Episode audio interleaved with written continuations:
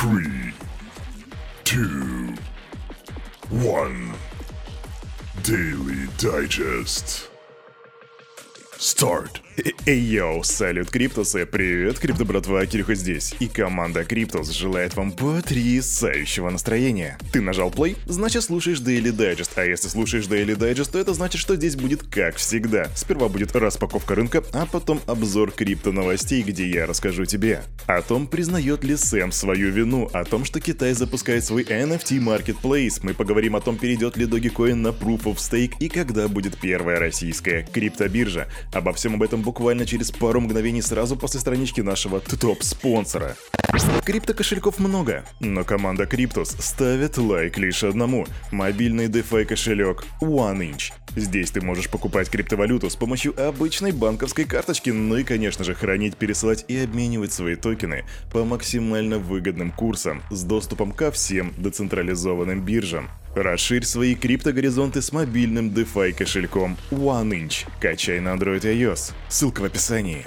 Ну чё, хочешь узнать, что там по рынку? Конечно, хочешь. Crypto Bubbles? Crypto Bubbles. Заходим, смотрим и видим, что нечто под названием BIT вырос на 18... На 18%. Что-то я такого не ожидал, если честно. Для фанатов TVT и Тона хорошие новости, потому что и та, и другая монета растет на 5,5%. И в W плюс 3,6% и Shiba Inu плюс 2,5%. USDN, да, печальный стейблкоин, минус 5%, и в целом минуса тут не особо серьезные, примерно по 2% на некоторых монетах. На этих минусов доминирующее количество. ICP и XRP также минус 2%. Окей, ну все это мелочи, давайте зайдем посмотрим на биткоин. Биткоин, а, знаете, тут такая неловкая ситуация. Давайте я просто скажу, что и биткоин, и эфириум остаются на своих уровнях на протяжении уже двух недель. Биткоин 16 610 баксов, а эфириум менее 1200 1197 долларов. Капа рынка упала ниже 800 миллиардов и сегодня 795 миллиардов 912 миллионов при доминации биткоина 42%. И да, доминация биткоина наконец-то немножко выросла, но это всего лишь 0,2%. Именно так, дорогие криптоны, выглядит рынок, крипторынок 30 декабря 2022 года. А теперь присаживайся, занимай свое место, и мы, как всегда, отправляемся в Криптополис, и можешь не пристегиваться. Кирюха разрешает, погнали. Некоторые из вас, криптоны, наверное, заметили, что я звучу слегка так сдавленно, как будто слегка шепотом говорю, и нет, я не заболел. Дело в том, что вот тут вот за стеночкой есть люди, которые слышат этот Daily Digest немного раньше вас, буквально на 10 минут раньше, но все же, и нет, это не наши самые преданные фаны и подписчики, это просто мои родственники. Да, я приехал на выходные, на недельные, ну, на вот на предновогодние праздники сюда, в Волгоград. Кстати, для тех, кто у нас с Волгограда, ребята, пишите в личку, мы с вами наведаемся в какую-нибудь чайную, посидим, кайфанем, набухаемся чаем. Но, собственно, вы поняли, что нужно делать. А теперь Крипто новости. Каждый порядочный Daily Digest начинается с порядочных новостей из России. Блин, что сказал сам не понял, но давайте продолжать. Глава комитета по финансовому рынку Госдумы Анатолий Аксаков заявил, что законопроект о трансграничных платежах с криптовалютами может быть принят в январе-феврале 2023 года, а заработает он и вовсе во втором квартале того же 2023 года. И мы с вами все это знаем, нам тут просто были интересны цифры. И вот цифры январь-февраль, то бишь первый квартал. А вот то, что нам действительно интересно, это то, что Анатолий Геннадьевич добавляет, что оборот криптовалют должен осуществляться через отечественную инфраструктуру, и в связи с этим может быть разработана собственная криптобиржа уже в апреле-июне 2023 года, и будет прикольно, если они ее бахнут на 19 апреля 2023 года как раз в мою днюху. Функционированию цифрового рынка могут попробовать помешать санкциями, однако он так устроен, что существенным образом повлиять на криптотранзакции не получится. Так добавляет депутат, и ты видишь, да, даже депутаты в курсе. И если вдруг тебе интересно, а можно ли мне, физическому лицу, обычному россиянину пользоваться этой биржей будет, то по предположениям Аксакова, да, тебе можно. Ну то есть не только компании смогут пользоваться услугами этой криптобиржи, но и физлица, и вот это вот прям накладывает вопрос. А разве у нас в России не запрещен оборот криптовалют? Как вообще это будет работать? Anyway, поживем, увидим, ждем апрель 2023 года.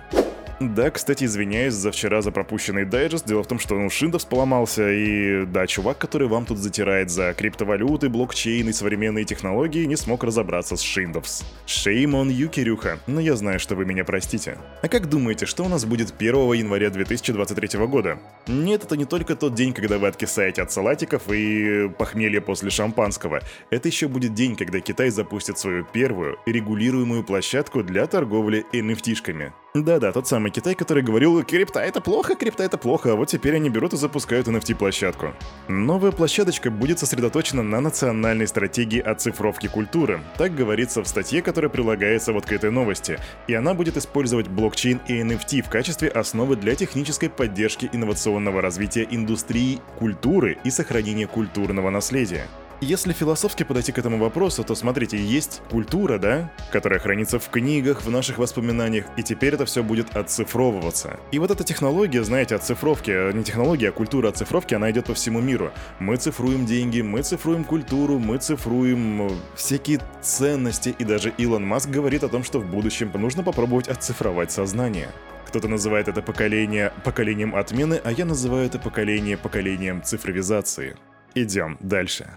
Ну и раз уж заговорили про nft то у меня для вас статистика. Продажи nft в декабре впервые выросли с августа этого года. За неполный текущий месяц было продано токенов на 616 миллионов долларов, в то время как ни за один из осенних месяцев этот показатель даже не достигал 600 миллионов. Вообще, если говорить про весь год, то пик продаж невзаимозаменяемых токенов в этом году пришелся на январь, то бишь год назад. Тогда было продано nft на внимание, 4,9 миллиарда долларов. В июне же продажи токенов начали стремительно падать, они сократились в три раза по сравнению с маем, с 3 миллиардов до 924 миллионов. А в октябре продажи и вовсе стали самыми низкими за год, 460 лямов, но в ноябре уже опять начали расти, и вот сегодня мы видим цифру в 600, 600, 616 миллионов. Ну и что, это камбэк nft или это просто коррекция? Что думаешь по этому поводу, пиши в комментах. Знаете, раньше у нас была рубрика «Ни дня без взлома», но сейчас она уступила место рубрике «Ни дня без Сэма». А что же сегодня про Сэма можно рассказать? Например, то, что а, SEC выяснили, что FTX провела в 2022 году две венчурные сделки на 200 миллионов долларов. Как раз таки эти денежки, эти 200 миллионов долларов, по мнению SEC, были взяты из карманов клиентов. Через компанию FTX Ventures экс-глава биржи Сэм Бэнкман-Фрид направил в марте 100 миллионов долларов финтех-стартапу, который называется Dave, а в сентябре еще 100 миллионов разработчикам Web3 проектов Mistin Labs. Вообще, FTX Ventures, который описывает себя как венчурный фонд с оценкой в 2 миллиарда долларов, провела десятки транзакций, но только вот эти два случая привлекли внимание SEC. Ну что же, мы посмотрим, что на это скажет Сэм Бэнкман-Фрид и будет ли он признавать свою вину. Да, кстати, об этом. Как нам стало известно, об этом сообщает Reuters, Сэм Бэнкман-Фрид признает вину по обвинениям в обмане инвесторов и краже клиентских средств. И вот тут вот просто бум! Если это правда, то ловушка схлопывается. В общем, заседание пройдет 3 января, и я напомню, что Сэму вроде как шили 165 лет. Стоит ему в этом признаться, и вроде как он уедет на... Ну, скажем так, есть большая вероятность того, что мы Сэма больше не увидим. Но пока Сэм находится в доме своих родителей под залогом в 250 миллионов долларов и со специальным браслетом на ноге. В общем, мы ждем 3 января, и именно в этот день ситуация станет хоть немножко, но яснее. Идем дальше. Быстро новость. Глава криптовалютной биржи Binance Чан Пенжао предупредил об утечке API-ключей пользователей платформы для алгоритмической торговли цифровыми активами, которая называется Free Commerce. Я достаточно уверен, что утечка API-ключей с FreeCommerce широко распространена. Если вы когда-либо представляли этой платформе API-ключ, пожалуйста, немедленно отключите его. Так рекомендует сделать Чан Пенжао. И ты сейчас можешь сказать, ну они же знают об этом, пусть сами отключат тогда, все ради безопасности пользователей, но суть в том, что они не могут этого сделать. Дело в том, что Binance не знает, какими API-ключами вы делились с другими платформами. Отключите этот API-ключ и некоторые очень серьезные ребята, которые торгуют на разных ботах, просто могут потерять свои деньги. Поэтому, если что, 3Commas, отключить API-ключи — это рекомендация от Чанпэна Чжао. Сделай свой research. Тут недавно в сети появилась информация о том, что Dogecoin может перейти на Proof of Stake. Однако команда проекта быстренько отреагировала на эти слухи и сказала, что в принципе не планирует переводить блокчейн на этот алгоритм. Невозможно, да и не планируется, чтобы отдельное лицо, организация или орган передвигали, переносили или изменяли Dogecoin на POS. Все, что можно сделать, это лишь набросать контуры, возможно, реализовать в коде и передать сообществу для дальнейшего решения. Так говорит программист проекта Мичи Люмин. Кстати, забавный факт. Еще в далеком сентябре Виталик Бутерин в ходе конференции, которая называлась Mainnet, заявил, что возможна миграция Dogecoin на алгоритм Proof of Stake по мере развития механизма. Наверное, он просто хочет, чтобы еще и другие монетки переходили на Proof of Stake, потому что это же так экологично. Anyway, что ты думаешь, перейдет ли собачья монета на Proof of Stake или останется на единственно верном алгоритме Proof of Work? Напиши свое мнение в комментах. А на этом, на это утро, да и на этот год у этого парня за вот этим микрофоном все, да, это у нас крайний дайджест в этом 2022 году. С вами, как всегда, был Кирюха и команда Криптус желает вам потрясающего настроения на все предстоящие праздники. И помните, ну там, да, финансовый совет, не финансовая рекомендация, сделай свой research, бла-бла-бла. Дорогой мой друг, впереди тебя ждут праздники, поэтому кайфани там как следует, потому что впереди нас ждет Новый год, новые свершения, и тебе будут нужны силы силы и помни старую русскую традицию. Вернее, поговорку. Как Новый год встретишь, так его и проведешь. Веришь ты в это или нет, не знаю, бро, но просто отжигай. Adiós, amigos.